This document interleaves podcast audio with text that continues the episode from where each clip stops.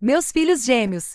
Capítulo 1.1 Ai, de manhã cedo, despertada pela luz do sol que brilhava intensamente, Claire Tong abriu os olhos e sentiu uma dor de cabeça muito forte. O que ela viu foi um quarto estranho, e no chão havia roupas espalhadas pelo piso.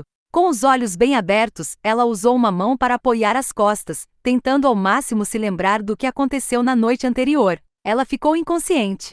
Ela realmente não tinha lembranças do que aconteceu na noite passada. Neste momento, não havia sequer um único vestígio de roupa cobrindo seu corpo. A leve sensação de queimação de dor em seu corpo incitava seus nervos. Não importa o quão entorpecida ela estivesse, ela deveria saber o que tinha acontecido.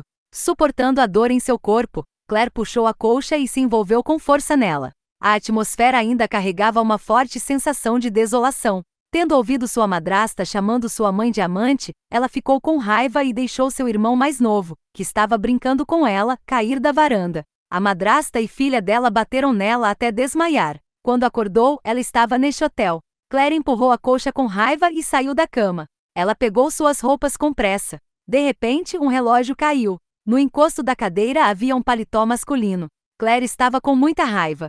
Ela jogou o relógio na parede. Ele havia tirado a pureza dela e deixado seu relógio como uma moeda de troca? Vá para o inferno. As pernas de Claire estavam meladas e desconfortáveis. Ela foi ao banheiro. No espelho, ela podia se ver com o rosto inchado. As pálpebras dela estavam roxas, e toda a região dos olhos estava inchada. Neste momento, seus lindos olhos amendoados estavam deformados. Claire Tong olhou para o rosto inchado e relembrou a cena em que foi espancada pela madrasta e sua filha no dia anterior. Ela estava com medo e ressentida. Quem foi o desgraçado que estava tão sedento que foi capaz de fazer isso com uma mulher com um rosto tão horrível? Ele foi simplesmente um brutamontes. Claire se esfregou impiedosamente várias vezes, como se quisesse lavar uma camada de sua pele. Só então ela esticou suas pernas esbeltas e saiu do hotel. Dez minutos depois, a porta de outro quarto se abriu e uma jovem linda e encantadora saiu de lá. Com uma cara de satisfação, a garota caminhou rapidamente para o quarto de Claire Tong. Ela tirou de sua bolsa um cartão de acesso ao quarto e abriu a porta. Olhando para a bagunça na cama, ela sorriu maliciosamente. Então ela levantou a colcha com força, e havia gotas de sangue nos lençóis brancos.